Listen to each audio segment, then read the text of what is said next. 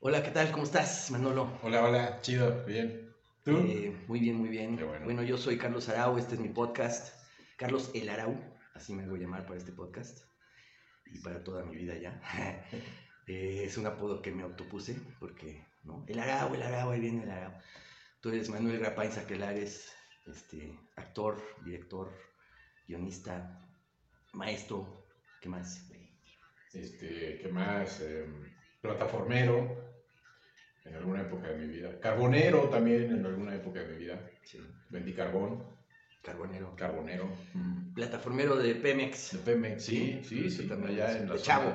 En la zona de Campeche, de los 18 a los 22, Sí, sí, 21 por ahí. 22 por ahí.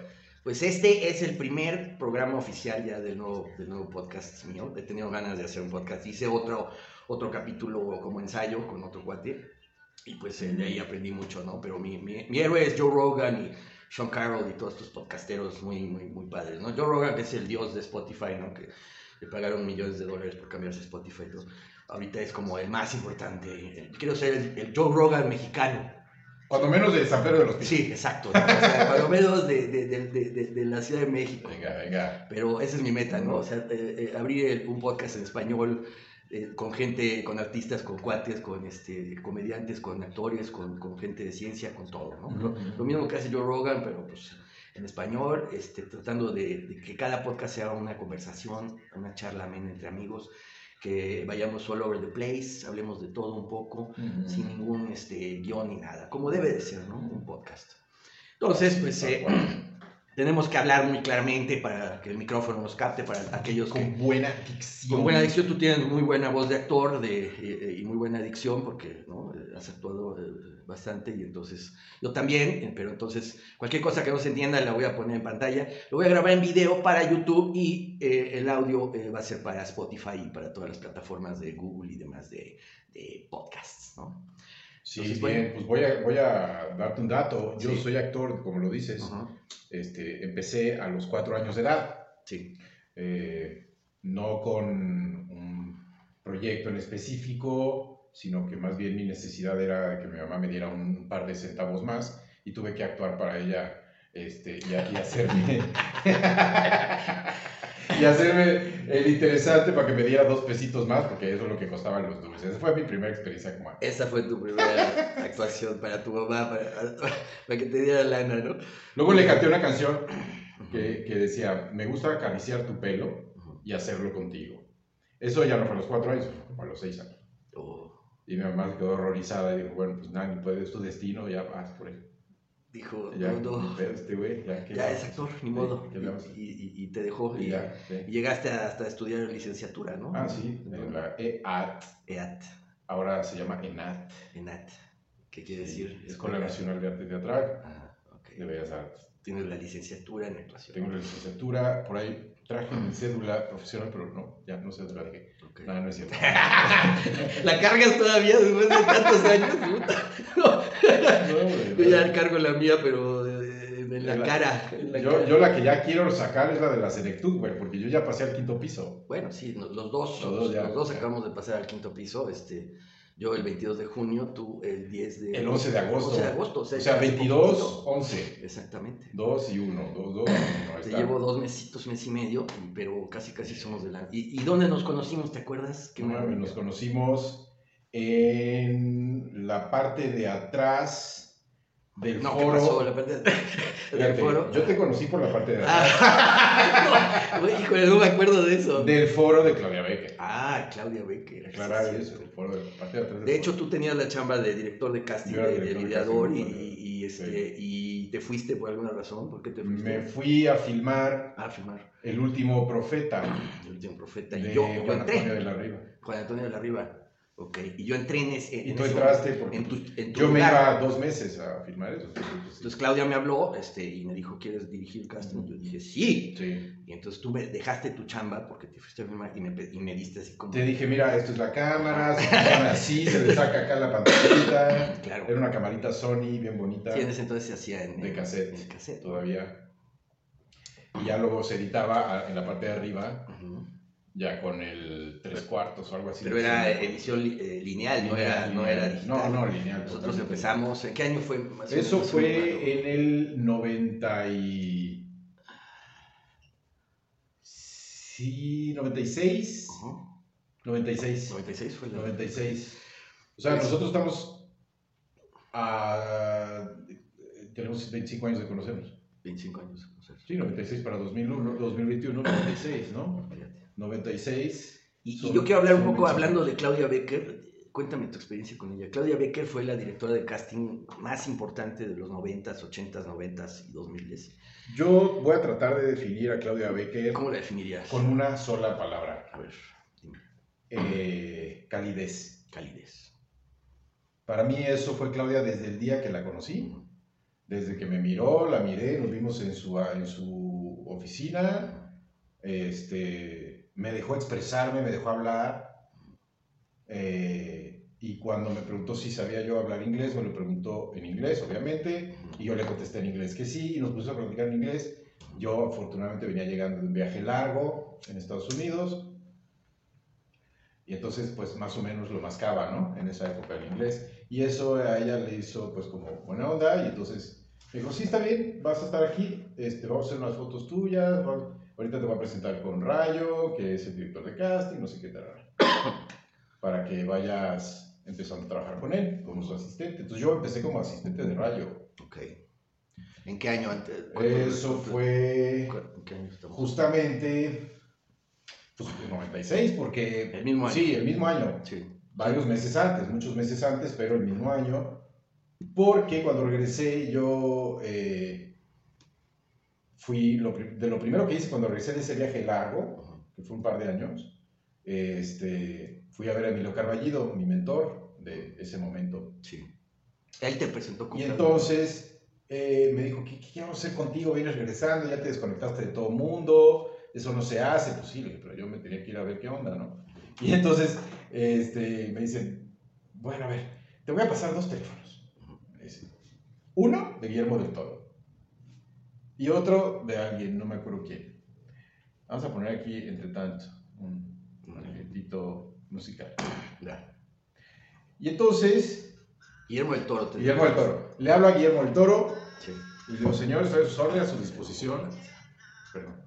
Estoy a sus órdenes, a su disposición. Eh, quiero trabajar con usted, yo soy actor. Me dice, mira, yo directamente no escojo a todos. Para eso hay una agencia de casting. Entonces lo que voy a hacer es pasarte un número y dile que hablas de mi parte y de parte de Emilio. Ok. Perfecto. Entonces, ese número era de Claudia Becker. Le hablaste Claudia. Y le hablé, le dije, que quiero una cita con usted porque pues, estoy hablando de parte del maestro Emilio y de, y de Guillermo, no sé qué del todo. Bueno, vete. Este, tráete las fotos que tengas. Y yo traía una, yo llevaba unas fotos neta rechafas que me habían hecho por ahí. Entonces, por eso te digo que cuando nos conocimos, me dijo, este, vamos, te presento con, con Rayo para que te haga unas tomas, ¿no? Te presentes a cuadro, des tu nombre, tal, para que ya te tengamos ahí. Bueno. Y aparte, pues para que empieces a chambear con él como su asistente, ¿no? Gracias. Y entonces, este, güey, lo único que yo puedo tener por Claudia es gratitud. Sí.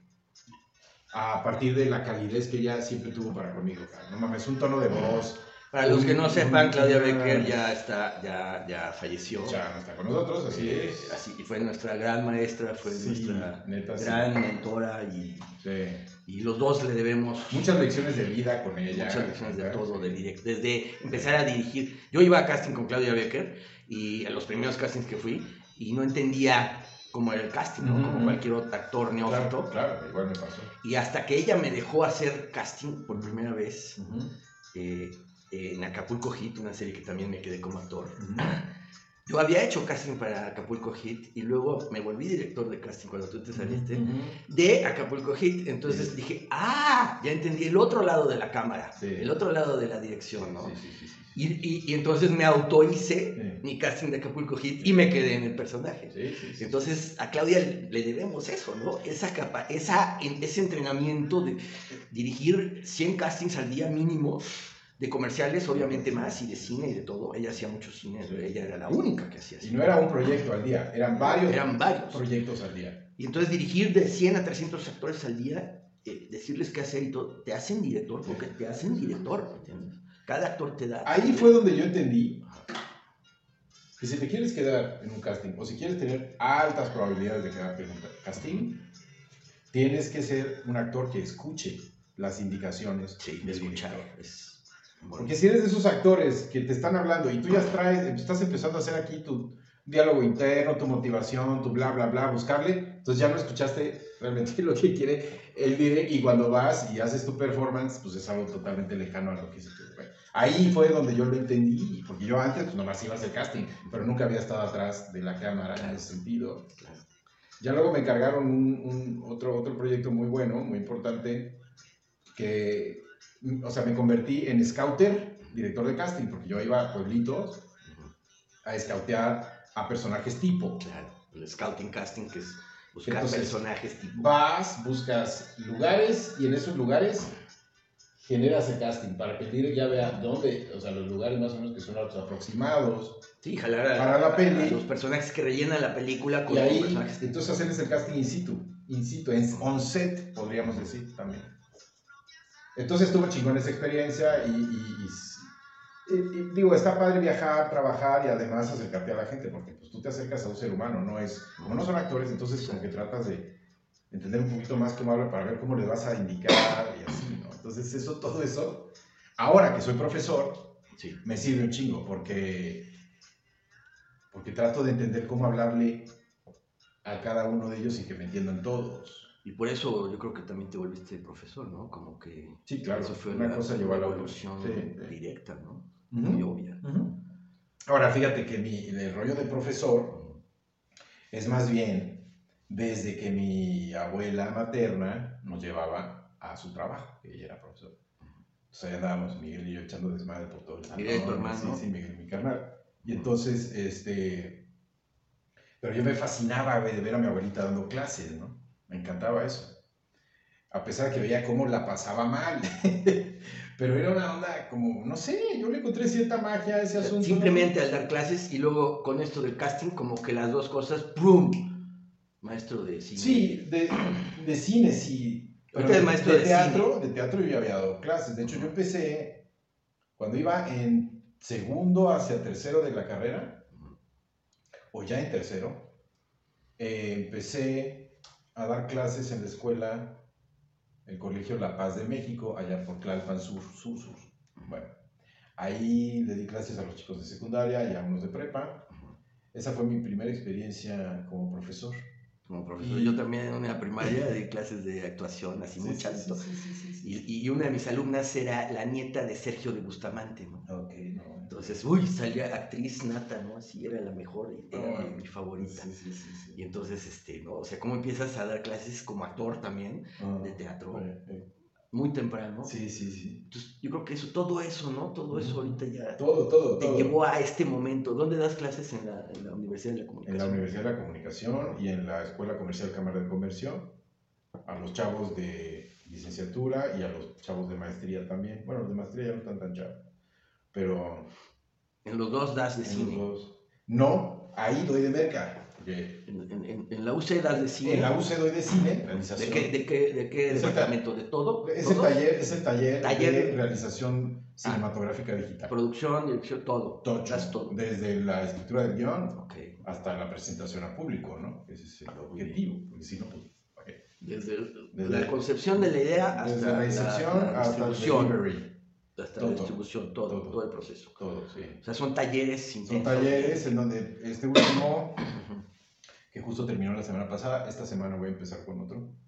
Eh, se fueron a la marcha gay, levantaron imagen y hablaron pues como visibilizaron o trataron de visibilizar un poco el rollo de, en específico, el, el chavo gay pero ya transexual, ya transvestí, ya totalmente chica, justo, ¿no? Este, prefiere que le digan por su nombre en mujer y no que le digan Francisco, ¿no? Ah, claro, ahorita está eso de moda muy claro, ¿no? Como Entonces, la, compañera y todo eso. Eso, eso, haz de cuenta que ellos presentaron su trabajo hace dos, tres semanas y lo del compañero fue la semana siguiente. Entonces se juntó todo ahí y, bueno, es que, eh, fíjate, lo curioso es que de ese grupo ninguno es gay, todos están considerados, ellos, ellos se autodenominan binarios. Binarios. ¿Por qué? Porque según ellos, no sé si hay otras acepciones, pero según ellos, binario es el güey que acepta que hay hombres y mujeres no más. Ah, ya. Eso es el binario, según lo que ellos dicen. ¿Qué edad tienen? ¿Qué rango de edad? 20, 21, 23. Sí, es lo que se ve, ¿no? Por ahí. Entonces, pero eh, como ellos tienen amigos trans, ese grupo de, chavos, que son un grupo de amigos y estudian lo mismo y andan para todos lados juntos, tienen amigos trans, entonces para ellos es una preocupación que la gente le siga diciendo Pancho a un cuate que, o a una persona que a todas no es, Pancho. es mujer y se llama Sofía o lo que sea. Entonces, bueno, pues ellos quisieron visibilizar ese problema que existe, es puntual. Que ahorita está. Y yo les dije, adelante, ¿verdad? Entonces sí, lo llevaron, y está padre, quedó bueno, les quedó chido. Entonces, pues yo les doy ese taller en la UC, en la Universidad de la Comunicación. Está padrísimo. Y acá doy merca, porque... ¿Merca de merca? Mercadotecnia. ¿De qué merca? ¿De qué merca hablamos? De la buena, de la buena merca. La mercadotecnia es la ciencia que tiene como objetivo minimizar al máximo las posibilidades de fracaso. La merca minimiza al máximo esas posibilidades. ¿Por qué? Porque si tú llevas todo bajo una metodología, un, orden, eh, una priorización, una este, escalas y una jerarquización, que es lo que hace la mercadotecnia, en términos generales, este, pues Obviamente puedes fracasar en una empresa, pero tienes un muy bajo, eh, sí, eh, un, muy bajo chance de que, de que, fracases si llevas a cabo. O sea, minimizas el, riesgo, de fracaso. Eso de la minimizas el riesgo de fracaso con la mercadotecnia. Entonces, pero mercadotecnia enfocada a cine en este caso, o, o, eh, lo das en general, mercadotecnia en yo cualquier medio. Yo lo doy en, en, general, pero haciendo retrospectiva, cuando yo estudiaba teatro, en la escuela de teatro de la EA, en esa época, nos hacíamos funciones y, bueno, pues, iba la gente, este, la primera función siempre era un lleno absoluto y total, ¿no? La segunda, mm, la tercera ya no iba nadie porque pues ya se agotaron tus abuelos, tus papás, tus hermanos, tus amigos, tu vieja, todo tu güey. Ya no hay nadie de eso, ya todos la vieron. Es más, ya la habían visto en los ensayos, entonces ya ni fueron allá. La tercera función ya no hay nadie. Yo de siempre decía, ¿Por qué? ¿Por qué no viene la gente? Tres, tres personas que veían la cartelera de Protea en el teléfono, en el esto, en así, de esos periodiquitos. Iban, bueno, pues yo siempre dije, ¿por qué no le mete publicidad? No, es que la escuela pues no tiene publicidad, mano, no me no mames, o sea, güey, con trabajos salimos en Protea, ¿no? Que era lo gratis. Y entonces, este, puta madre, me quedaba bien frustrado, decía, ¿cómo, por qué chingados? Y a ver, ¿por qué esas otras obras sí tienen público? Yo no sabía, no entendía. Bueno, pues ya después entendí que, pues sí, las, las obras que están producidas por empresas con bar, pues tienen para hacer buena promoción, buena publicidad, buenas estrategias de distribución de información y comunicación, bla, bla, bla. Entonces, pues lo logran, la gente llega, ¿no? Del país entero llegan a ver la obra porque en todos lados se anuncia. Bueno, entonces, este, cuando muchos, muchos, muchos años después entré a estudiar cine, sucedió lo mismo.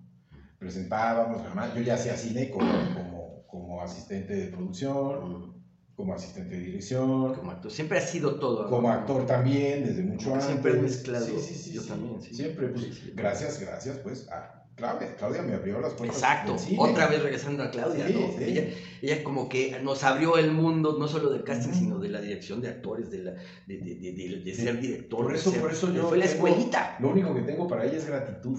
yo tengo amor y, Bueno, obvio. La gratitud es una forma del amor, ¿no? Sí, sí, no, yo tengo lo que le sigue. claro. Por Claudia, porque la considero, después de ¿no? cualquier casting que hago en cine o en comerciales o lo que sea, siempre me acuerdo de Claudia. Eh, digo, ¿qué haría Claudia Becker en este caso? y hago eso, y me sale bien. Siempre ha sido mi gran maestra. Entonces, tenemos eso en común, porque tenemos mucho en común tú y yo. De que, de que, por ejemplo, a ti te recomendó este Carballido y a mí me recomendó Hugo Argüelles. Entonces, Emilio Carballido y Hugo Argüelles eran los máximos, las vacas sagradas. se odiaban, se amaban y se odiaban. Esa, es otra historia. Pero eran las vacas sagradas de México. Entonces, este, tú estuviste bajo Emilio y yo bajo Hugo. Yo bajo el paraguas. Pero sin estar, no como ustedes piensan, sino como alumnos, porque también, así como Claudia, eh, Emilio Carballo y Hugo Argüelles fueron los grandes maestros de teatro, de dramaturgia, de director, de todo. ¿no? Entonces tuvimos la gran fortuna de tener esas coincidencias. Y las coincidencias siguen, ¿no? A los 25 años, porque somos dos actores en el, en el medio que, igual que cualquier miles que hay, y que van teniendo una, una trayectoria poco. Ahí la suya cada quien. La, suya cada quien. Y después de 25 años, este recordar y revivir todo esto y acordarse. Yo siempre me acuerdo de Claudia, por eso quiero dedicarle este, este primer podcast. Se lo dedico a Claudia Becker, qué nuestra maestra. Teníamos 25 años, por supuesto, se lo dedicamos a ella. Nosotros teníamos 25 años de eso que sucedió hace 25 años. Por eso ahorita tenemos 50, güey. Y, y se juntan Las matemáticas son implacables. Las matemáticas son absolutas y absolutamente. La conocimos a los 19 años, tenemos 50. El ciclo se cierra. Este podcast es para dedicado a Claudia Becker, nuestra Bueno, y para Carballido también, que tampoco. Y para Hugo Arguelles. Y para, y, para todos nuestros maestros, ¿no? Sí, sí, sí. Pero Claudia Becker. Claudia ¿Por qué? Porque además ahí en su foro fue que tú y yo nos conocimos, en ese foro. Eso nos une, Claudia nos une. Nos une, sí, sí. Entonces, saludos, Claudia. Salucita por, claro. Te amo. Saludcita. Pues qué padre, entonces este, estamos en eso, ¿no? Pero fíjate cómo empezamos con las plataformas, güey. A ver. Porque estábamos hablando de Claudia, tal, y la calidez y todo este show. A ver, sigue. Antes yo de estar con Claudia ya había dado clases de teatro en la escuela esta, en la prepa. Luego, durante las vacaciones, eh, yo, por fortuna, conté con la recomendación de una persona que era muy, muy amiga de un secretario general allá en, en, algunas de la, en una de las secciones que atiende la sonda de Campeche, o sea, que, que perfora o que repara pozos o que hace ciertos procesos en plataformas petroleras que, que, que ya eran fijas al, al, al suelo, ¿no? Sí. Y salían hasta más allá de la superficie. Anteriormente a eso eran las, las barcazas, que eran barcos que se hacían pozos de petróleo, ¿no? Pero todo, e, era, era muy, muy difícil de sí, En cambio, estas ya estaban fijas. Bueno, ahí, güey, yo estuve yendo toda la carrera. Toda, toda, toda, toda la carrera. Entonces, cuando yo eh, iba y subía, porque así se le llama subir a la plataforma, estás, estás en el puerto y lo que haces es tomar un helicóptero y subes a nivel de plataforma y ahí te quedas 15 días, ¿no? Entonces, cuando yo salía de descanso, trabajábamos 12 horas y 12 horas descansábamos. 12 horas de trabajo, 12 horas de... Entonces yo me iba a bañar, salía, tutú, cenaba y me iba a escribir. Me iba a escribir al helipuerto, que era el lugar más alto de la plataforma, lejos de la zona de trabajo. Entonces, en la zona habitacional era la parte más alta. Entonces, yo ahí me iba a escribir. y, y, yo ya estaba estudiando teatro. Entonces, me preguntaba, ¿tú qué haces? No, pues yo soy estudiante de teatro. Dice, no, este güey, ¿qué pedo? ¿Qué chingado estás aquí en la plataforma? Bueno, pues me iba a ganarme una lana en verano, en diciembre, la madre. Le daba un poco a mi jefa y ahí me quedaba con otro poco, ¿no? Entonces, y era muy buena. O sea, yo con la lana que ganaba en dos meses o tres meses de las vacaciones, ¿ven? Puta, o sea, neta, con eso pagaba los gastos de seis meses, güey, acá en México. Porque en la escuela de teatro pues, es una escuela que prácticamente te sale gratis, ¿no? No sé si ahorita, pero en esa época Salía gratis. Pues, pagaba 50 varos por el examen de admisión y este, 120 por no sé qué trámite y por el año entero creo que te cobraban 250 pesos. Eso era una cosa nada, ¿no? Bueno, entonces Sí, yo con esa lana pues le echaba una mano a mi jefa y aparte pues tenía yo pues para, para mí, ¿no? a toda madre. Entonces, y, y, y, estaba trabajando ahí, pues en la planta, ¿no? De perforación, ahí en el pozo, viendo cómo sale el petróleo, y, en la maniobra, la chingada. A veces bajabas a los barcos para subir cargamento de cosas, de diferentes tipos de cosas, tanto para comer como para, no sé, polvo químico, para echarle al pozo, y madre y media que, que, que tienen que utilizar para el proceso de la perforación. No, no, todo, todo eso. Entonces, esas madres, güey, te hacen de cierto carácter también. Entonces, sí, cualquier vivencia. Te la tienes que rifar, gente ha ido y no ha vuelto, o sea, así es ese pedo. De ahí sale, de ahí sale todo lo que... Entonces a mí me decían el ATP Televisa. El porque, ATP Televisa. El ATP Televisa, güey, porque, este, ya para entonces yo ya había hecho, ah, creo que también por allá hay otra coincidencia, yo ya había hecho algunos beats, mini beats. Ya había pasado por ser extra también de Televisa y yo ya tenía como con algún beat sutil, dos, tres este, textitos. Eh, dos, ubicaban tres, tus compañeros. dos o tres novelas. Entonces, ay, güey, todo. Generalmente me, to me, tocaba trabajar con gente de Tampico, entonces era, güey, estos norteñones, ¿no? La chica. Y, y me decía, tú, güey, tú te vas pinche conocido, la madre. ¿No? Y entonces, pues yo decía, pues, quizá, ¿no? Fue ahí, fue allá, no sé qué, ya, güey, tú saliste aquí, güey, estás aquí, cabrón, tú eres actor. Bueno, güey, decías, a veces los actores no, no tenemos lana, sí. de todo. Fíjate, ya a los 20, porque eso fue entre los 18 y los 22, fueron como 3, 4 años, lo que duró la licenciatura, ¿no? Este, ya a esas alturas yo ya estaba consciente de que de actor así nomás, sin palanca, sin sobrinos, sin padrino, sin alguita, sin esto, sin aquello, o sin bajarte los chones, estaba muy heavy, neta, porque ya, pues ya había pasado como dos años de que yo estaba ya haciendo cosas acá, pero pues yo regresaba y iba. Qué bien. ¿Y, Entonces yo me ponía a escribir textos. Ahí en las plataformas. En las, así me subía, así, al helipuerto, y ahí, no mames, güey. Esa es la inmensidad del universo. Porque, porque como no ves el límite de la Tierra, es de noche, es de noche y aquello ¿Qué pasó? Bueno, esta es la segunda parte de la conversación con Manuel Grapain Saquelares, el maestro Manuel Grapain Saquelares, que nos hace el honor, el, gran honor de ser nuestro padrino en este podcast. El podcast se llama Carlos El Arau, mi podcast, ¿no? O mi podcast, Carlos El Arau. O nada más Carlos El Arau, porque el, anterior se llamaba El Bosón de Arau, ¿no? Y era así como más, quería hablar más de ciencia y de todo. ¿El bolsón? ¿Bolsón como de flojo, de huevón? También, no, el bosón.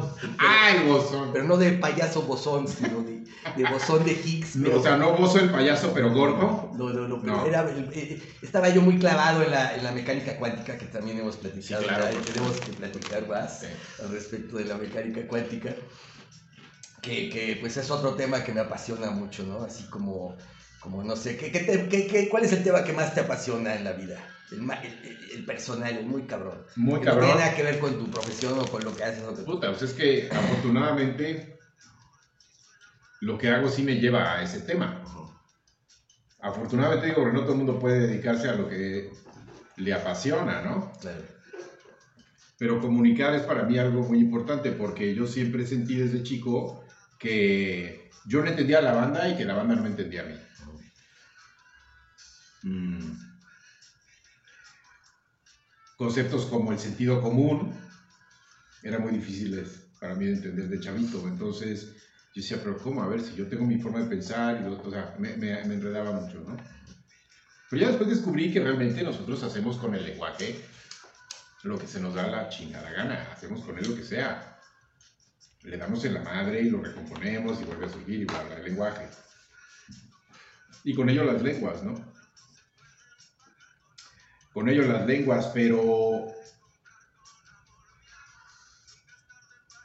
ser acertado y ser asertivo para comunicar algo es para mí la base de la evolución que eh, de cierta forma podríamos llegar nosotros a tener como raza si no logramos eso, vamos a valer verga como raza y nos vamos a destruir o a destrozar o a acabar mucho antes de lo que podríamos, ¿no? Ser acertado. Ser asertivo y acertar. Ser acertado y asertivo. Acertado y asertivo. Ambas cosas. Ambos Uno es asertivo, es que acierta. Y acertado es que también acierta, o sea, son dos... Desde mi perspectiva, desde mi, digamos, marco teórico, ser acertado es dar en el blanco, Ah, contestar correctamente. Y ser asertivo es dar en el blanco, contestar correctamente de la mejor forma posible. Con la mejor actitud. A lo mejor Forma. la, la asertividad, sí. Forma. Sí, sí, sí. Entonces, la forma es lo asertivo, el fondo es lo acertado. Ok. Y si no logramos compaginar esas dos, digamos, características de la comunicación, Son una sutileza, pero son las dos juntas, porque si no... no- si, co- sin una no hay otra, sin otra no hay una, y si no, no hay ninguna, y es un desmadre. Entonces yo creo que en la medida que nosotros podamos lograr eso, vamos a dar el paso al siguiente homo, no sé qué mierda, no lo sé, sepa la chingada, pero algo más que la mamada que somos en este momento. Entonces para mí esa es la pasión, eso, esa idea me mueve y, y hacia allá va el tema de doctorado que estoy por meter a solicitud ahí al CIMBESTAB. Ya vas para tu doctorado. Ya voy para el doctorado, ¿En qué? En asertividad en la comunicación para la educación y didáctica, digamos, porque ahí en el CIMBESTAB hay un programa que es el doctorado en educación. Entonces, yo lo que quiero es generar, crear, desarrollar un algoritmo que me lleve a integrar un software o una aplicación para que tú puedas aprender a ser acertado y asertivo. ¿Con qué? Con lo que escribes y con lo que dices. Entonces, esa madre te va a ayudar a pensar mejor y a expresarte mejor, a comunicarte de la mejor manera, dependiendo o según el entorno, la circunstancia, la situación en la que estás y de quién estás rodeado. En ese momento, entonces, ya generaste un vínculo con, tus, con tu aplicación para entonces y necesitas una respuesta, pum, pum, pum, ah, ok, lo voy a manejar así a nivel verbal, a nivel comunicación, pero incluso podría eso desarrollarse a nivel del lenguaje corporal. Entonces, esto te enseña, digamos, este software que quiero desarrollar o esta aplicación, te va a enseñar a argumentar de mejor manera, a pensar de mejor manera, por ende, y a exigirle al software cada vez más de él. Entonces el software va a estar diseñado para improve itself. Para estarse mejorando constantemente y por ende tú te mejoras también constantemente y cada vez le haces preguntas al software más inteligentes. Y si tú le haces cada vez preguntas al software más inteligentes, tú estás haciendo que el software se desarrolle porque necesita el güey contestarte. Una especie de inteligencia artificial tipo Tesla que cada error que comete algún conductor o algo se Es un- sube a la red y entonces se vuelve comunicación este, compartida, ¿no? Para, mí bueno, es un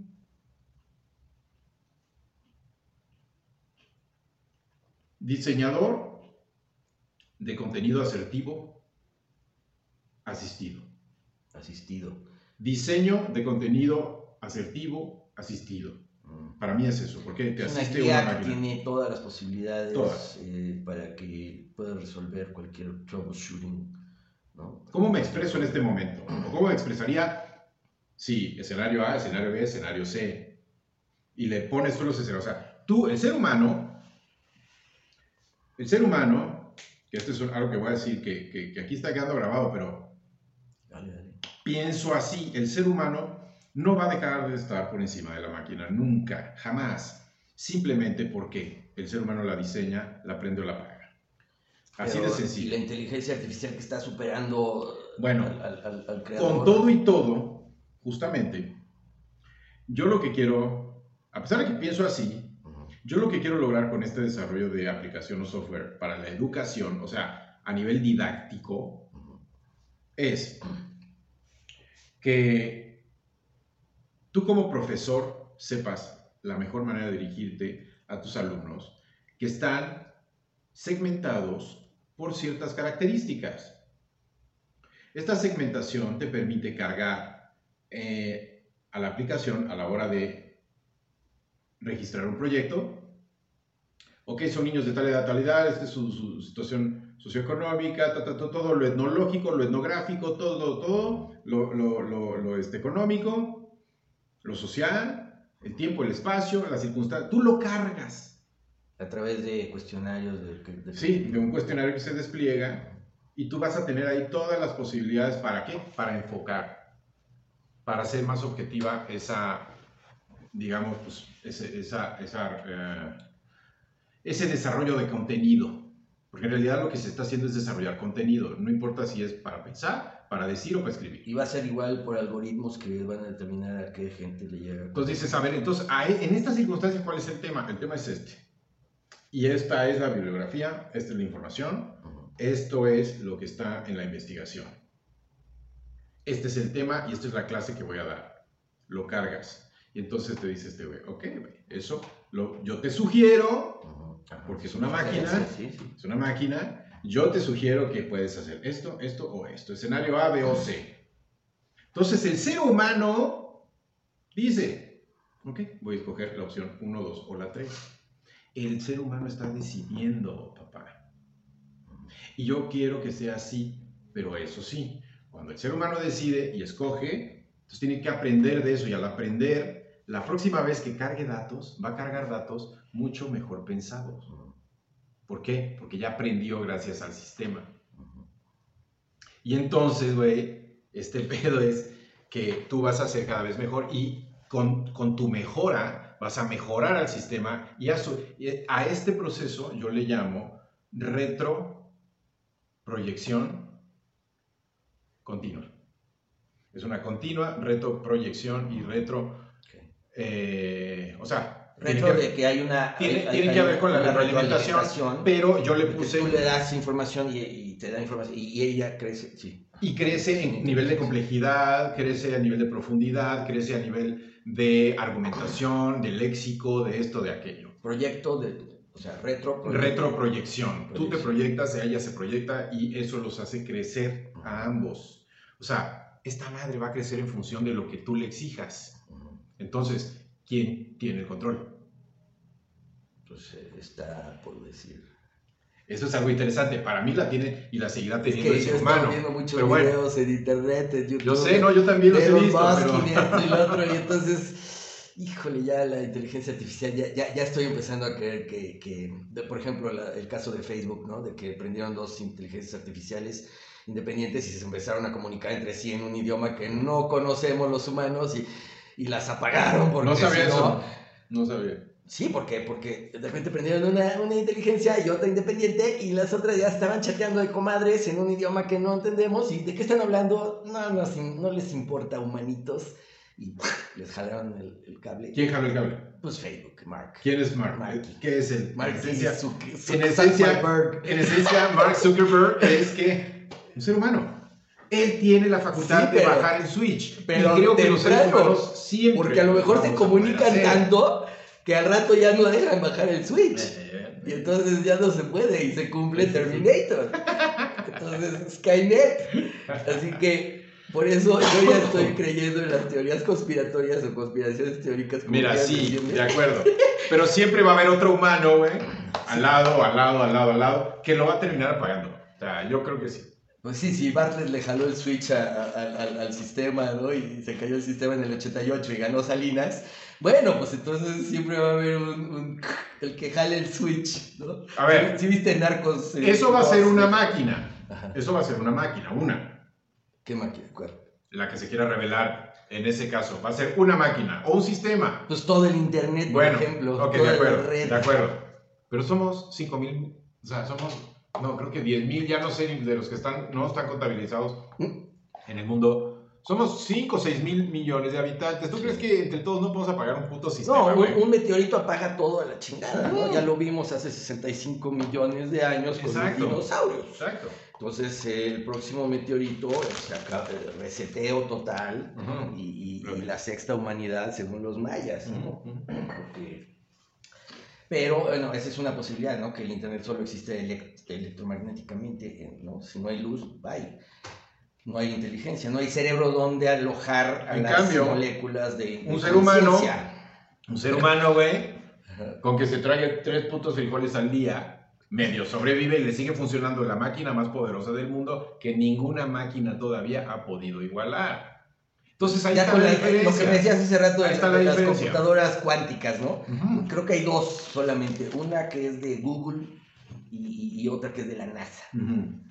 Y esas ya son computadoras cuánticas, ¿no? Que son unos chips chiquitos así, es un microchip de este tamaño, pero se calienta tanto que lo tienen que tener en un refrigerador del tamaño de una cámara frigorífica o más grande, ¿no? Entonces, eh, no solo computa 0, 1, 0, 0, 0 lenguaje binario, sino todas las posibilidades cuánticamente, por eso se llama computación cuántica. Ujú. Eh, eh, la, la- la superposición de 0 y 1 al mismo tiempo, como de 0, 0, 0, 1, Ujú. se va esféricamente. Ya, ya, es que es. Ya es- abarca es- no es solo esférico. 0, 1 el lenguaje binario apagado o prendido, sino to- eh, la- todas las posibilidades Mira. de ceros y unos habidas y por haber. Y Es las- 360 a la millonésima, porque sí, tienes que es esférico. generar es- toda es- la esfera. Es, pensamiento esférico. ¿no? Exactamente. Hay tres tipos de pensamiento, ¿no? Ah. El lineal, voy de aquí para allá. El, el circular, bueno, si no puedo ir por aquí, pues voy le doy la vuelta, ¿no? Y ya empiezas a pensar circularmente. Y hay el, el pensamiento esférico, el, que, el cuántico, ¿no? el, el superpuesto, el, infinito. ¿no? Entonces, en ese ya piensas, no solo puedo ir aquí y para allá, sino puedo hacer lo que yo quiera hacia todos lados. Ujú. No hay límites. Esa es básicamente la metáfora de la computación cuántica, ¿no? Claro. que viene de los procesos cuánticos subatómicos, eh, de moléculas eh, eh, originales que tienen otras reglas, otros superpoderes, ¿no? Pueden teletransportarse, pueden eh, entrelazarse una a la otra, pueden hacer cosas que nosotros, como somos supraatómicos, no podemos ya hacer. Entonces, por eso los superhéroes sí pueden hacer todo lo que las moléculas subatómicas hacen como si nada, ¿no? Son las verdaderas superhéroes de, de- de- de esto, ¿no? Pero una vez que nos volvemos materia ya... No, no, pero, pero a ver, de alguna forma, o sea, si este pedo cuántico lo visualiza uno como una expansión, yo creo que también lo podríamos visualizar como una eh, disminución Una hacia implosión. una implosión hacia la esencia del, de- Es que es, eh, es fractal, ¿no? O sea, el fractal, lo que, es, lo que sucede a nivel milimésimo, de repente se replica Ujú. y viceversa. O sea, lo- el patrón fractal se va hacia adentro, hacia afuera y sin perder sus cualidades de, de- de igualdad con su patrón más grande, ¿no? Entonces, por ahí va la onda. O sea, el- Entonces, quiere esto decir, desde mi perspectiva, que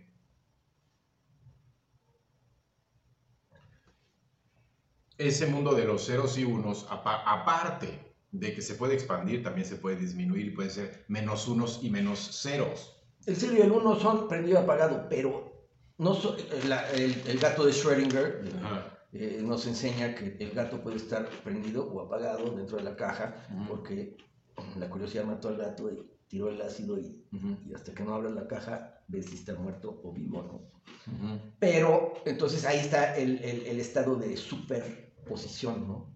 Se puede estar 0 y 1 a la vez porque ya estás hablando de mecánica cuántica, subatómica, fractalmente diferente a nosotros. Nosotros somos masa, entonces hay unas reglas para la, la- la- la física clásica y hay otras reglas para, Sí. para la mecánica cuántica. Entonces, justamente lo que yo alguna vez te comenté hace algunos meses o no sé años, es que nosotros, a partir de esa lógica inversa de todo explosión, esto implosión, entonces nosotros, siendo materia, a través de la física cuántica y sus aplicaciones, podamos convertirnos en menos unos y menos ceros Sí, y aparecer como unos y ceros en otro lado. Aunque seamos de carne y hueso. Pues Yo creo que la física cuántica podría llegar a lograr eso. Eh, yo creo que llegas a un punto muy importante en, en- en- en esto que dices de la, de, podríamos ser autoproyecciones de un, de un primer, cuan- eh, primer este, eh, eh, como dije, de, de- de la- del- de- de- del fractal, que se va autoproyectando más y más grande en Ujú. proporción Ujú. o en amplificación. Entonces podríamos ser no, sol, no, el, no la primera realidad de ese fractal, no el primer fractal primordial, sino podríamos ser una de mi- miles de millones. Y de ahí desprenderse otros miles y millones Sí, hacia claro, todos lados. totalmente. Entonces, a cierto, a cierto proceso, a cierta cantidad de, de proyecciones fractales, la masa aparece. Entonces se, se Claro, separa Por supuesto. la- el, el mu- mundo Aquello, clásico. aquello se masifica. Se masifica a través del bosón de Higgs, el famoso bosón de Higgs. Otra vez sale. El bosón de Higgs, pues es este, este campo de bosones llamados de Higgs por eh, Higgs, el, físico que lo descubrió, que lo, que lo adivinó y que después vivió para ver hace unos años eh, la comprobación en el CERN, en, en- en el acelerador de, de protones de, de Suiza y Francia. Entendiendo adivinación como todo un proceso de estudio para llegar a una conclusión. Bueno, no adivinación, lo digo a nivel, lo digo este, como muy románticamente, pero Ya, ya. hizo una predicción hace 40, 50 años. Sí, pero el güey se rifó. Se rifó, ¿no? Eh, vio que había algo, había un, lo que llamaban los, los griegos el éter, El Ted. Esa, ese mar de melaza que detiene la masa. Haciendo versos y desversos. Este, que ese mar de melaza en el que nos movemos, como cuando te metes al mar y sientes que, ay, güey, no, estoy más lento y si Sí, no sí, sí, puedo, me ahogo. Bueno, es lo mismo aquí, estamos conectados a través de un mar invisible que es el bosón de el, el campo de bosones de Higgs. Es un campo que nos une. Hay varios campos, ¿no? El, el- el electromagnético. Pero esa conexión de la que hablas es la que significa la conciencia de la vida. ¿Por qué? Porque cuando entiendes que todo está conectado y que todo tenía que pasar, porque está conectado, no solo conectado en un espacio, sino en un tiempo, antes, presente y futuro, conectado. Entonces, esta reunión tenía que suceder, no había de otra. Mira, te lo voy a poner de una manera muy bonita que, que me, lo, que me lo dijeron así y es la mejor manera. Todos nos creemos dedos de una mano.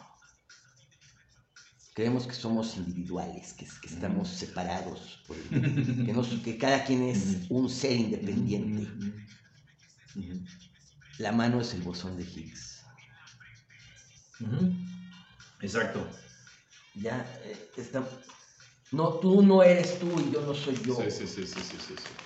Y, y el más Sí. malo de tu película es el bueno de su película. Y tú eres el malo. Esa es mía. Gracias. salud, salud.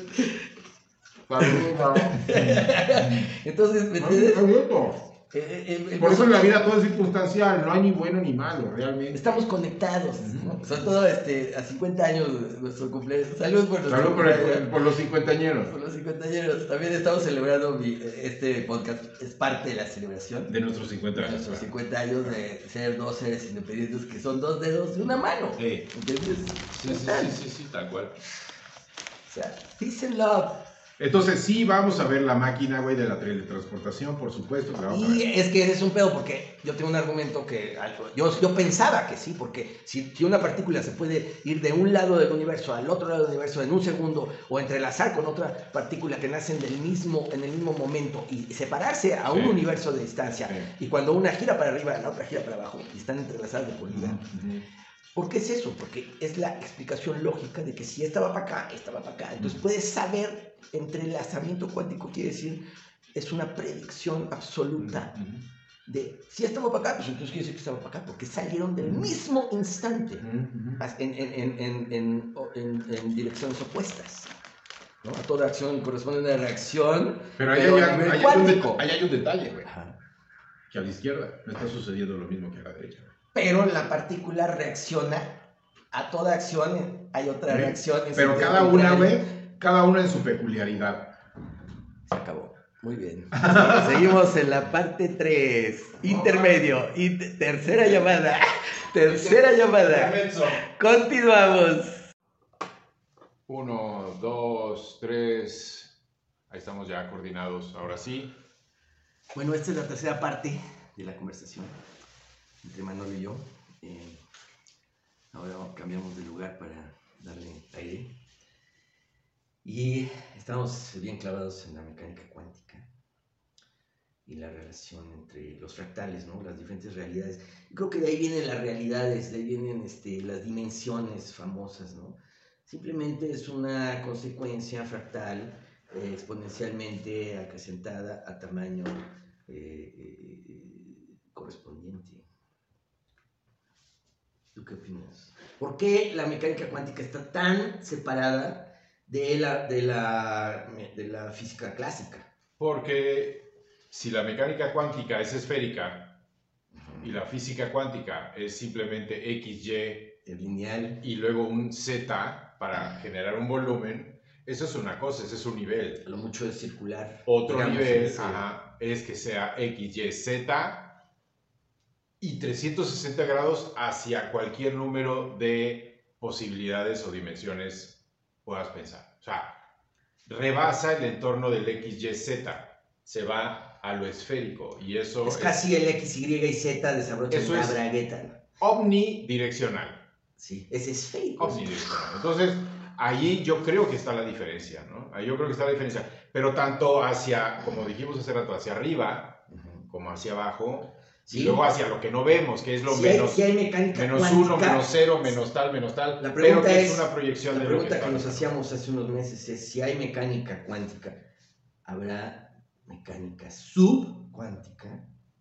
Claro. Por supuesto, en, ese, en, ese, en esa dimensión que dibujábamos hace rato mentalmente, ¿Quién quita que las ¿No? partículas elementales de los que menos, son- menos, menos, pero que son un reflejo y que quizás son, no lo sé, que quizás son tan materia como lo que aquí es, Claro, en su, en su pero dimensión. en su dimensión. Y, y- por eso, eh, la- así como hay las, las partículas elementales, los, los- los protones, neutrones, electrones, quarks, este, neutrinos eh, eh, y demás, y bosones, sobre todo el de Higgs, pues pueden estar compuestos como los nuones, los muones, dos muones, Ujú. es un bosón. Claro, Entonces, ¿quién? perdón, Ya. Pau, sí, ¿Ya? Se- es que este desapareció el de abajo. Ah. Este sigue, ¿eh? sigue corriendo, no importa. Si a veces sigue corriendo, mejor, o lo paras. Este, ya, ya no tengo espacio. aquí. Ah, entonces hay que bajarlo. Bueno, eh, continuamos. Más bien, sí, eh, exacto. en Más, una- más abajo, un poquito más. continuamos. Ándale, ahí, ahí. Sí, no, para que te escuches bien. Más bien para que te... Ahí está. Parte 4. Cuatro. Parte 4. Se nos acabó la otra cámara, así que vamos a echarnos aquí un, un two shot. Un speech. Un two shot pacheco, porque aquí tenemos el monchis y toda la cosa. Ya es hora del monchis. pues, Así que salud, salud Manolito. Salud. Qué gusto, cumpliendo 50 años los dos, así que... eh, Buena. todo chido. Y bueno, seguimos con el podcast, la parte 4 del podcast, que está muy bueno. Ya hemos hablado de qué? De mecánica cuántica, de De las Claudia Becker, plataformas. de las plataformas, de... de, de- No hemos hablado de Los Ángeles. no hemos hablado de Los Ángeles, no hemos hablado de Los Ángeles. Vas, arráncase. Hace rato decía que yo venía regresando de Los Ángeles cuando conocí a Claudia Becker. Entonces, ¿qué año te dije que fue? ¿96? No, no, 96. Me fui, regresé. No, yo regresé. Yo estuve en Los Ángeles 94-95, viviendo en un suburbio así a East LA que se llama Pico Rivera. Mm, Nada fancy. Pero creo que por ahí más o menos tú estabas también, ¿no? Viviendo con tus papás o algo así. ¿En qué año fue? 95, 95. Ah, sí, yo, yo estaba viviendo, yo, yo, eh, hice una película en Arizona que se llamó Perdita Durango. Es una película coproducción eh, Estados Unidos, México, España, con Canal Más, dirigida por el gran Alex de la Iglesia, que soy su fan número uno. Eh, me tocó trabajar con él en el 96. Me fui a filmar a Arizona, eh, en Tucson nos hospedaban, pero filmamos en el Museo de- del Desierto. Y Tucson. Tucson, Arizona. Tucson para los Para los mexicanos y Tucson para los gringos. Y de ahí me fui a vivir a Los Ángeles otra vez, obviamente, porque crecí ahí. Este, del, del 82 al 86, algo así. Soy mitad gringo, digamos, no, no, no, pero sí tengo así como de repente pienso mucho en inglés en vez de en español y cosas así. Pero me considero mexicano y americano y, y de todo un poco, cosmopolita, ¿no? Como Diógenes, un poco. Y, Tabasqueño. Tabasqueño, de todo un poco. Yucateco, yucateco. Yucateco, cuando viví en Yucatán, este, era más inteligente, más guapo, más alto, menos cabezón. Era, este, era, pero me encanta Yucatán, o sea, he vivido en toda la península, en, Tulum y en Playa del Carmen, eh, en Mérida y en Chichulú y en Chocholá y en, y en de la Chuchulada y así en todo. Y en busca de los chuchulucos. Siempre, siempre, en busca de los chuchulucos. Entonces, este, pues eh, después de regresar a Estados Unidos otra vez, pues eh, de repente pienso en inglés, y, soy, y, todo lo veo en inglés y, estudio teorías y conferencias de seis horas en YouTube y, y, este, y podcasts y todo, y todo, y todo es en inglés y entonces puedo procesar esa información, traducirla al español y transmitirla, ¿no? Como lo que hemos estado hablando de mecánica cuántica y todo, son horas y horas y horas de, de conferencias, de podcasts, de entrevistas, de todo, reportajes, de documentales, de tanta la información en inglés y, la, y entonces alguien me pregunta sobre algún tema y ¡prum! En tres palabras en español te lo digo porque ya lo tengo esas dos capacidades de pensar en inglés y pensar en español. Soy zurdo, soy este, soy zurdo, salud.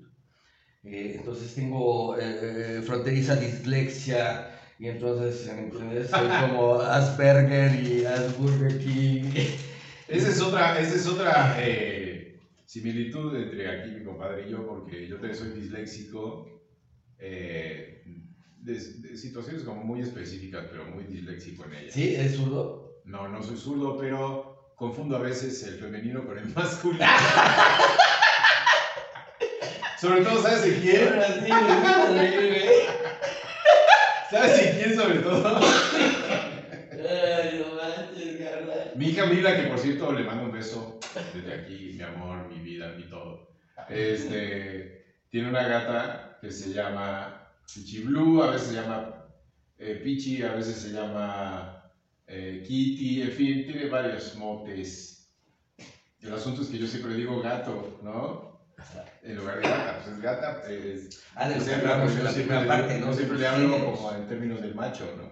En fin. Bueno, pero pero ese es uno, uno de mis tontos. Dislexia soy de la letra B, la B grande, la B chica, la C, la S, la Z. Pero soy disléxico, yo soy zurdo, entonces los zurdos tendemos a, a la dislexia, ¿no? O sea, ni modo, pues, somos fronterizos, somos polares hacia, hacia el hemisferio derecho, algunos dicen que ya está desprobada esa teoría, mm. pero bueno, ¿no? Esa es como la, la última versión. Mm. Pero no, la verdad es que todos los hemisferios interactúan al mismo tiempo con todos los procesos y las memorias son alojadas en cualquier rincón del cerebro. ¿Qué opinas? El cerebro es un órgano que se está recomponiendo sistemáticamente. Eh, regenerando. Se está regenerando, pero esa regeneración se ve formada o conformada dependiendo de tus hábitos. Entonces, ese cerebro se puede eh, estar regenerando en pro de tus hábitos. Y si tus hábitos son destructivos, te va a terminar destruyendo. Si tus hábitos son constructivos, te va a terminar construyendo, siento yo.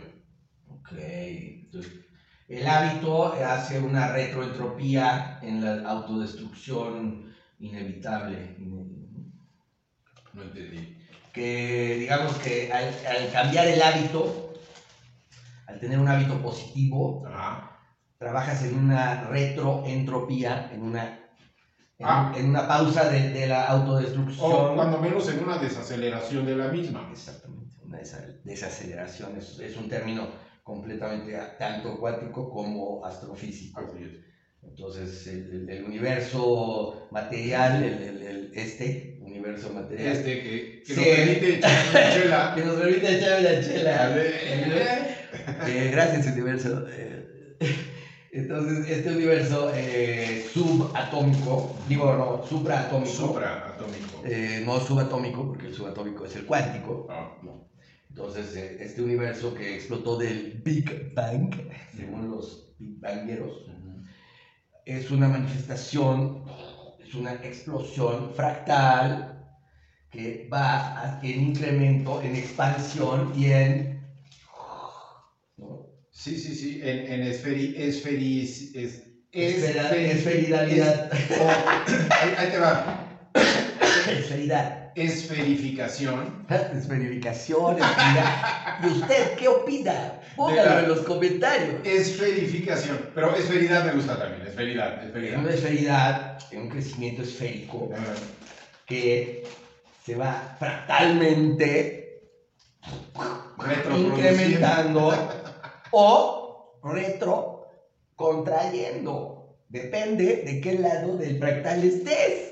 Si estás en el hemisferio norte, lo ves expandiendo, pero a lo mejor si estás en el hemisferio sur, lo ves contrayendo. Disminuyendo. Contrayendo, disminuyendo. Este, ¿Usted qué opina? Póngalo en los comentarios.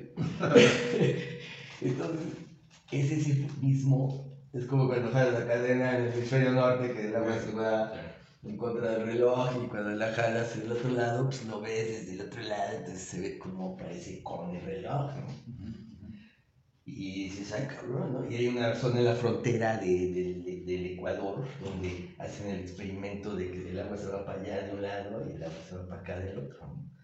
Entonces es cierto, o sea, ya hay experimentos científicos, a lo mejor de que me creí la teoría conspiratoria, pero no creo que pues, la entropía, digo, la entropía y la expansión, la expansión del universo, la, inflación pues, de la materia tiene que ser en espiral o en fractal o en Fibonacci. Bueno, e, es giratoria, digamos, ¿no? Y, y, y, a partir de, esa, de ese giro avanza. Avanza gracias al giro. Sí, gracias a la entropía. entropía. A la segunda ley. Entonces estábamos diciendo que este efecto al cual nos referíamos hace rato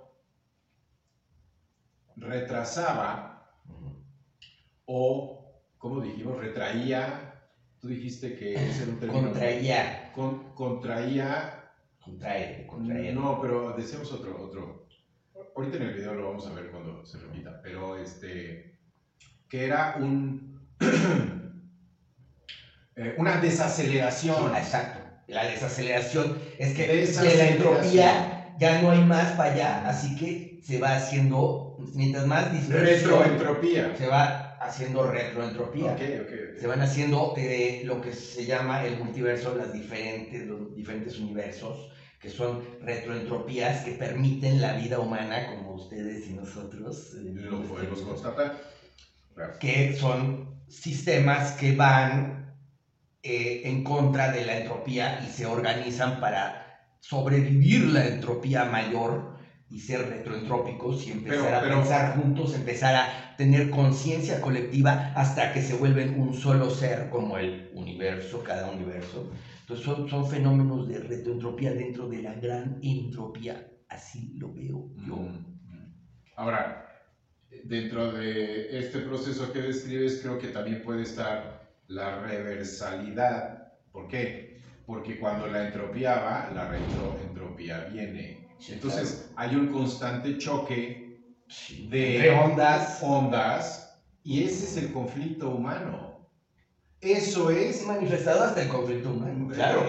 Ahí se manifiesta, ¿no? Lo que el ser humano tiene por esencia que es el conflicto. Si no, no sería humano, si no sería animal. Si nosotros no tuviéramos eh, conciencia del conflicto, entonces no seríamos humanos, seríamos otra cosa. Muy respetable la cosa, pero otra cosa. Gracias a que tenemos conciencia del conflicto que, el cual tenemos que resolver, entonces gracias a eso somos humanos. Salud, compadre. Salud. Y ahora un breve intermedio. Un breve intermedio. Está, mira. Uno, dos, tres, dice ahí cuatro, cinco. Grabando, grabando, se graba. Tres, como te decía en Televisa, ¿te acuerdas cómo te decía en Televisa? Tres, dos. Exacto. No, en el dos no, decían cinco, cuatro, tres. El dos y el uno no lo decían. No lo decía, no lo decían. Por si se metía en el pinche audio de que el actor era uno. Entonces tenían prohibido decir el dos y el uno. Decían hasta el tres y te mimaban el. Sí. Sí, sí, sí, sí, Pero esas técnicas de Televisa es porque tenían que hacer. Bueno, yo estoy en Televisa desde, qué puta madre, este, 30 años. A los, 20, a los 20 años me salí porque por una demanda que tuve, ya sabes, ¿no? Por un desmadre. Ajá. Pero también Televisa me enseñó muchísimo. O sea, estuve, entré a una telenovela en el 91, Ujú. se llamaba Atrapada, con Christian Bach, Héctor Bonilla, Guillermo Capetillo del Malo y un gran elenco, Margarita Isabel, digo Margarita Gracia, Ok. y, y yo de, era mi primera novela, producida por el señor telenovela Ernesto Alonso, escrita por Carmen Daniels, eh, que era amiga de mi papá y cuando me operaron este, me recibió en su casa y viví con ellos. Escribió el papel, el sordo mudo del pueblo, que sabe quién es el asesino, que es Guillermo Capetillo, pero como es sordo mudo, Cuco no puede hablar y entonces todo lo trata de mimar. y nadie le entiende, ¿no? Pero entonces ese era mi, mi personaje, ¿no? Mi primer personaje en televisión. O sea, y me fue de maravilla, ¿no? Con- trabajar con Héctor y, y con este Cristian y con, con- y- y con Margarita y todos ellos. Lucero Lander gente, actores así de veras. ¿no? Héctor eh, Bonilla que, que- que no quería ponerse el apuntador, entonces yo tenía apuntador porque el director, caballero, me estaba, me estaba hablando al oído y diciendo, haz esto y haz lo otro, yo era su marioneta, y yo hacía todo lo que él me decía, ¿no? Ah, sí, porque sí. no tenía diálogo, entonces Sí, ahí improvisaba, y entonces, pero Héctor Bonilla no, no quería apuntador, ¿no? Entonces yo, yo tenía que decirle, que vamos para acá, güey, que vamos para allá, y, y que un día lo tuve que cargar porque estaba noqueado él, su personaje, y mi Ah. personaje me dijo, carga, Héctor Bonilla. Héctor Bonilla. Ok, y él me ayudaba así con su pieza de español, pero me ayudaba. Y yo, ay, no mames, tengo que cargar a Héctor Bonilla por una colina. Y yo, no. Y lo cargué, ¿no? Entonces sí me ayudó, él me cargó a mí. Y fue maravillosa esa novela, ¿no? Pero, ¿de qué estamos hablando? ¿Cuál fue la pregunta? La pregunta fue, eh, ¿Te acuerdas tú tampoco? ¿Por qué te metiste con Héctor Bonilla y con la telenovela? Ah, porque eh, el señor telenovela eh, Ernesto Alonso, esta, esta anécdota jamás la he contado, así que Es primicia. es primicia, es, exclusiva. Eh, Carmen Daniels, yo vivía en su casa porque me atendió después de una operación que me hicieron de un, de un quiste que me salió en el cuello y me lo quitaron. Y entonces viví con ella y me escribió el papel de Cuco de la telenovela Atrapada. Y ahí eh, Eh, ¿qué, qué, qué iba a este, ah, ah, porque siempre me voy a. esa es la fractalidad. Ahí empiezas a repetirte. Y, y, terminas una ca- carrera de caracol. Es una historia que, que, que, que era una primicia y que no habías contado nunca. Ah, sí, sí, sí, Ernesto Alonso. Ernesto Alonso. Ernesto Alonso. ¿Cómo conocí a Ernesto Alonso? ¿Cómo lo? Eh, Carmen Daniel, la escritora de Atrapada, me llevó a Televisa. Ah, Eh, nos encontramos en el, en el edificio de, de productores, en el pasillo. eh, Carmen se encontró con Ernesto y conmigo de acompañante. Yo no era nadie, era un chavito de 18 años y 19, no sé. Y él me presentó eh, Ernesto Carlos. Y Carmen le dijo a Ernesto, él va a hacer a Cuco. mm. Y entonces Ernesto me vio, así como me vio, me echó el, el buen visto. ¿Quién sabe qué estaría pensando, qué estaba pensando? Pero y dijo, me parece bien, me parece bien. Y, y fuimos a comer los tres a un restaurante cerca de San Ángel y nos la pasamos poca madre. Y así entré a Televisa. Mira, justo, es que mencionaste a Televisa hace rato y dijiste, ¿cómo entré a Televisa? Y por eso contaste esto. Exactamente, es otra.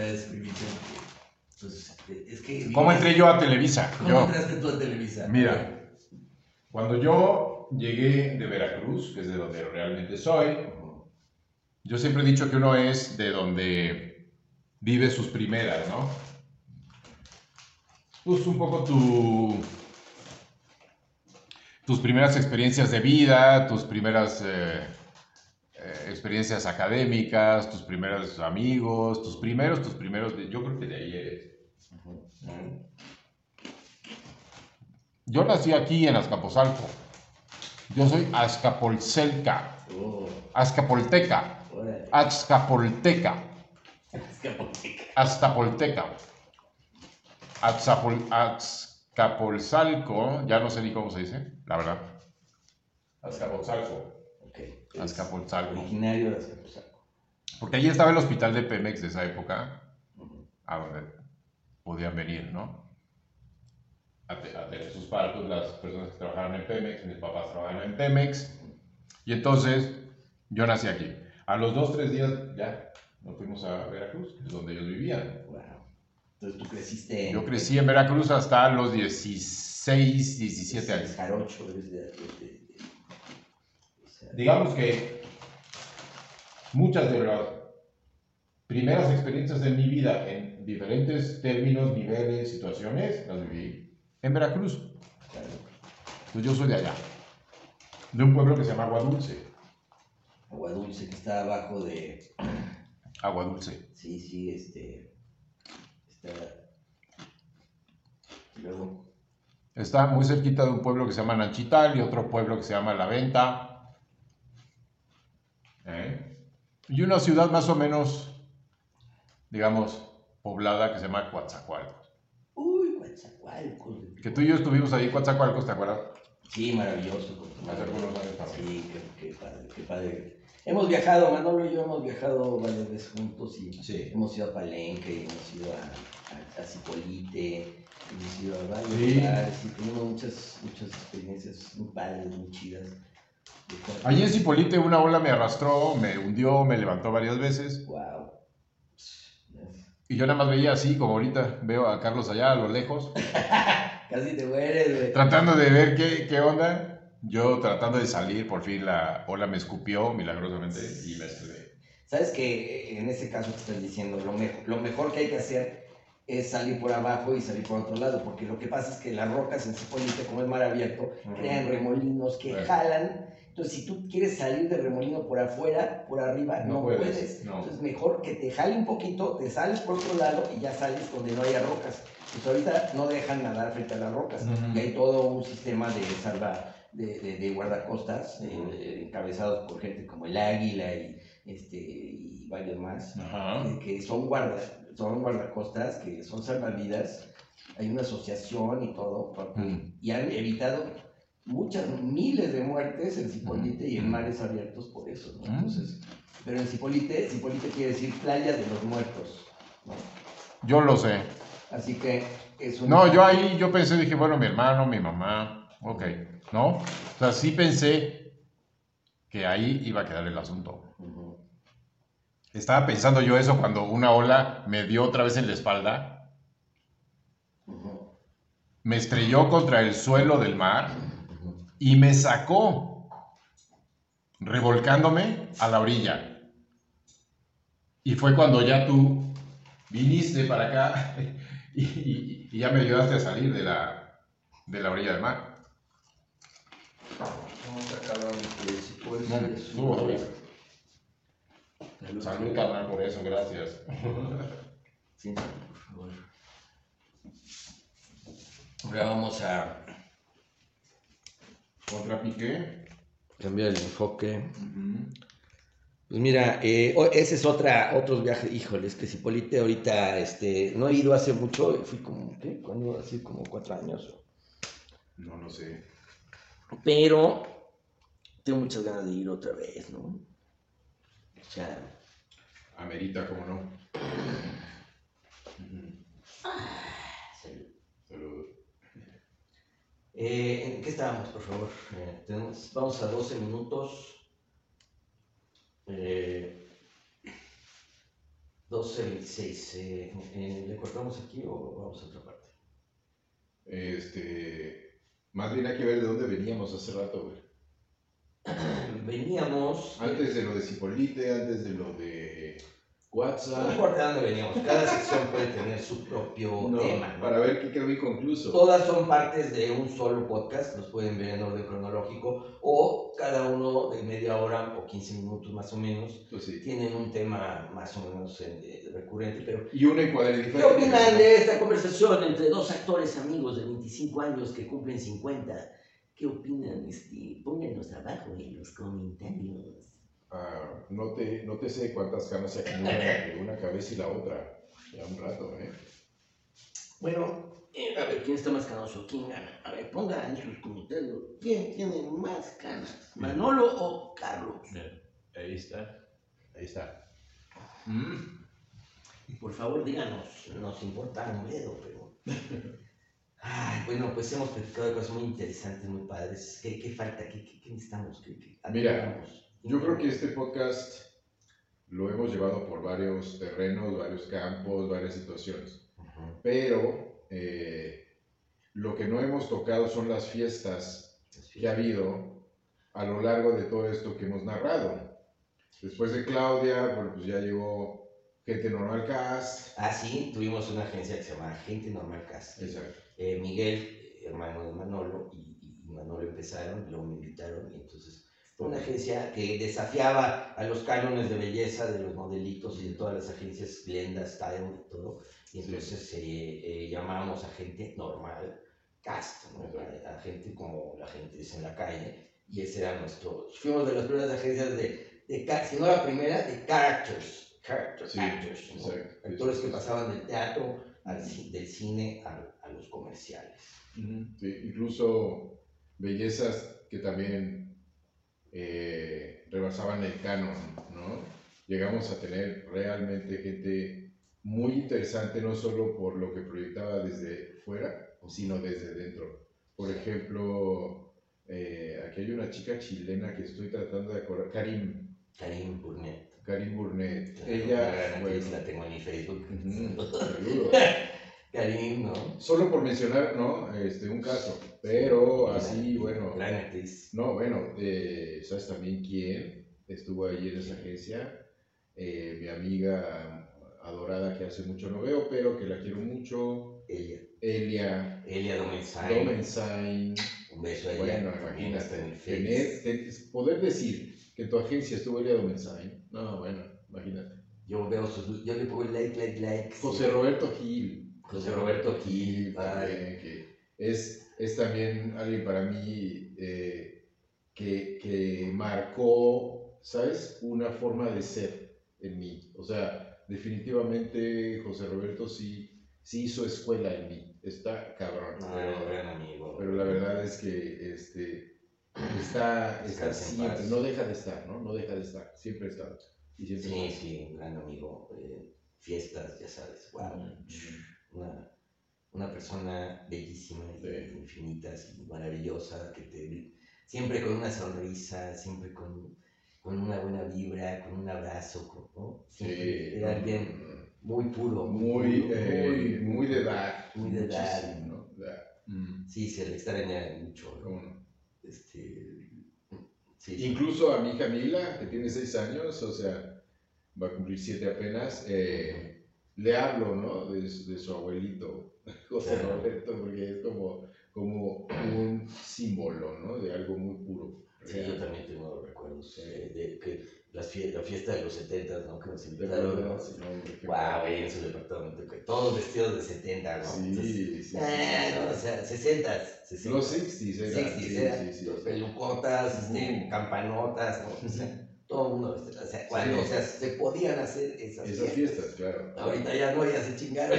Ya, Al ya, menos bueno. que son clandestinas y les va a caer la chota y los van a sí, sí. Ahorita ya dos, así como nosotros, ya es multitud, Sí, ya estamos en sana distancia, tú, los dos vacunados además. afortunadamente, sí. Eh, yo con mis dos vacunas de AstraZeneca y feliz de la vida, o sea, vacúnense, chavos, digo, ¿no? O sea, Sí, vacúnense. No, no, mira, No yo, yo no me quería vacunar. No matter what, vacúnense. Yo no me quería vacunar y dije, no, no me vacuno de la influenza y no me vacuno de este, no me- Pero a la hora de esto dije, a ver, shh, quiero vacunarme. ¿Y cuándo me toca? Ah, me toca, ok, bueno, dos, perfecto. Bien. Y eso, con eso estoy... Mira, de por sí... De sí, todas no- formas, hay que eh, hacer que esta como nueva conciencia de, de estarse lavando las manos y Claro. tal, obvio. cubrebocas, bla, bla, todo eso se quede. No cuando la pandemia pase, porque algún día va a pasar, de aquí a 100 años, pero va a pasar. Sí, mira, la, que la- ya entonces digamos, bueno, pues ya estamos libres. No, siempre hay que tratar ya de que se quede esa ideología, esa idiosincrasia Claro. de lavarse las manos, ser limpios. mientras lo más higiene, más limpio supervivencia de la especie. posible, claro. No, no nos podemos este, pensar en, en- en dos o tres generaciones más si no eh, mantenemos esos, eh, pues, digamos, esas soluciones a las que se ha llegado, pero creo que eh, era apenas el tiempo para que llegaran, ya, ya se habían tardado en llegar. O sea, que todo el mundo supiera que se debe de lavar las manos a cada rato, por Dios santo, ¿no? Bueno, ha sido cíclico y cultural y a través de los tiempos ha habido culturas más limpias que otras, ¿no? Sí. Pero es muy bueno esta evolución en donde el mensaje evolutivo es mientras menos gérmenes, más supervivencia, ¿no? Entonces, Claro. cuídate y cuida a los demás y tú, tú, tú, ta, ta, ta. O sea, También está el asunto de que el gen, el gen, el nuestro, sabe cómo eh, mantenerse, digamos, en esta tierra, en este plano, claro. sabe cómo mantenerse, eh, digamos, de, de forma equilibrada, porque si, si nosotros somos demasiados seres humanos en el mundo, neta nos lo vamos a acabar. Si el gen de, de cierta forma genera situaciones para que pues, los menos adaptados es- este, se tengan que ir, pues así lo hace, porque si no seríamos todavía un poco más. Ahora, ¿cuántas personas mueren por una pandemia en proporción eh, al, digamos, al, eh, al número de habitantes que hay en este planeta? Pues dirías, es una proporción muy pequeña, ¿no? Dirías, es muy pequeña. Sin embargo, una vida, güey, una sola, es, es, eh, es una tragedia al 100%.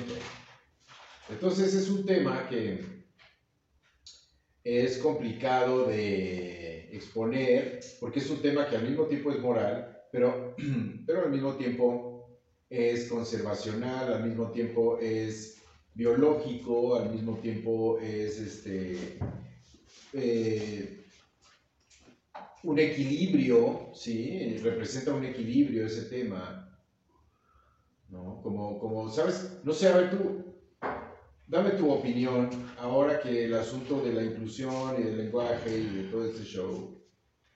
Mm, gracias. Dame tu opinión. Ya, muchas gracias. Eh, ¿qué, qué, qué, qué me dirías de...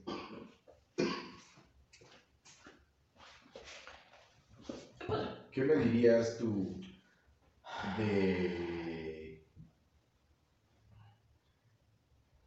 Es que había algo muy específico y ya se me está yendo, pero estábamos hablando de la inclusión. Lo que quiero que ahora toquemos es el tema de la inclusión Sí. y del lenguaje incluyente y de A ver, hay una controversia ahorita muy cabrona entre todo que una chavita salió diciendo, "Com- no me digan compañera ni compañero, sino compañere.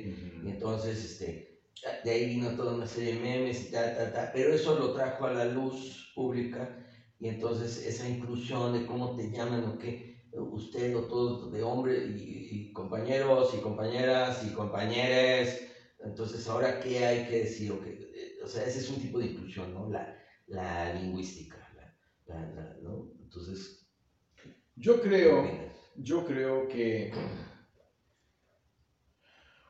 esto se puede analizar desde diferentes miradas. Una de ellas es la que responde a las necesidades de un lenguaje y otra responde a las necesidades de un reconocimiento social. Entonces son dos niveles distintos.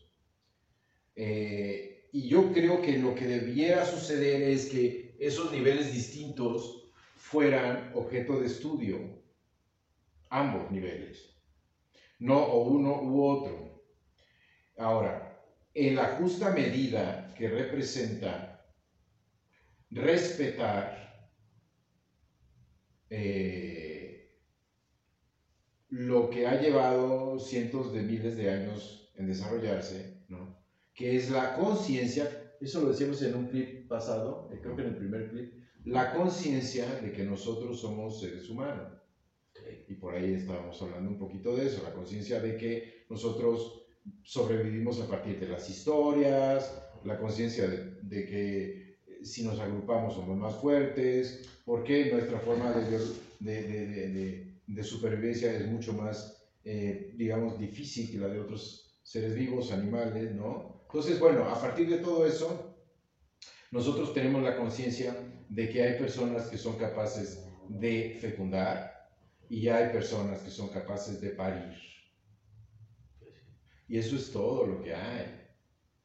No hay personas capaces de parir que también fecunden, o no hay personas capaces solo de fecundar que paran también. Eso, Pero eso, eh, eso es a nivel biológico, a nivel o sea, reproductivo. exactamente. Pero Ahora, el la- otro nivel es el social. Exacto, el social no te parece más un estado más que biológico, reproductivo, un estado de conciencia eh, suprabiológica, digamos, Sí, ¿no? sí. Por, por ponerle un Sí, adjetivo. totalmente de acuerdo. Sin embargo, también creo que es importante tomar en cuenta el aspecto de la administración social. La administración social necesita saber cuántos varones, hombres, fecundadores existen en el mundo y, y cuántas eh, femeninas, féminas, hembras, mujeres eh, que son capaces de parir existen en el mundo. Eso- son más que los, los fecundadores. Ok, y, y fíjate, gracias a que, gracias a que sabemos quién nace hombre o quién nace mujer. Ahora, eso es un nivel de ser, Es un nivel de ser. Luego existe el otro nivel, sin embargo, el, el- la narrativa que ahorita se está manejando, desde mi percepción, conste, lo vamos a exponer aquí a la opinión de todo el mundo, bienvenida a esa opinión, pero yo tengo que decir que esa concepción eh, de, de, de pensar en que no, en que podemos ser otra cosa y no hombres, o otra cosa y no mujeres, eh, no está siendo suficientemente a- asertiva esa forma, hace rato de lo asertivo, Sí. ¿sí? esa forma no es lo suficientemente asertiva como para, como para hacerse entender en un entorno, eh, en un entorno, digamos, donde la biología es tu base, la base al final de todos es la biología. Aquí estamos tú y yo gracias a un fenómeno biológico. Entonces, no- esa es la base que nos circunscribe. Más allá, si después tenemos que integrar el otro argumento en la sociedad, pues integrémoslo, pero sin negar que nuestra base es la biológica, Claro. no la Es social. la que percibimos antes que Cualquier otra cosa. cualquier inferior o, o Cualquier otra cosa. La base de la idiosincrasia es biológica. Sí. Ahí está la frase. La, la base de la idiosincrasia es biológica. Claro. La base de la ideología Es la cuántica. es eh, social. social. O sea, la base de la, lo que dije primero, la base De la de la idiosincrasia. es biológica. La base de la eh, Ideología. ideología es Lo social. Es la sociedad. Díganos en los comentarios qué, y usted qué opina. Quizá digan, pues es que están pachecos o pedos. Se va a cortar. eh, Ahí nos vemos ve. en la próxima parte. Gracias. Yo creo, que si la gente dice. No, this is mine. Is not rolling? Yes, it's rolling. Oh, it's rolling, okay.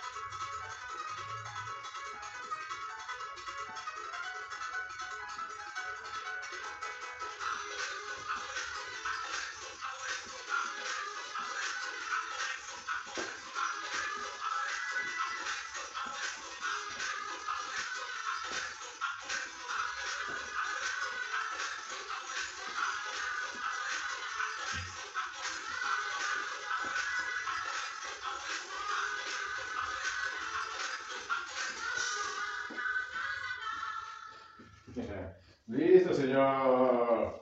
Muy bien. Ay, Así decía. Así decía nuestra querida y hermosa Claudia Becker. Claudia Becker, Gracias. te dedicamos a mover el culo porque nos dijiste, a mover el culo, cabrones. A mover el culo, cabrones, a trabajar. Y eso nos hizo lo que somos ahora. Así que, mil gracias, Claudia. Te amo, te amamos. Te amamos, Claudia. Sandrita, Andrés, mil besos. Somos alumnos, Es para Y Claudia. somos Para hijos de Claudia Becker. Homenaje a, con todo el amor y todo el cariño.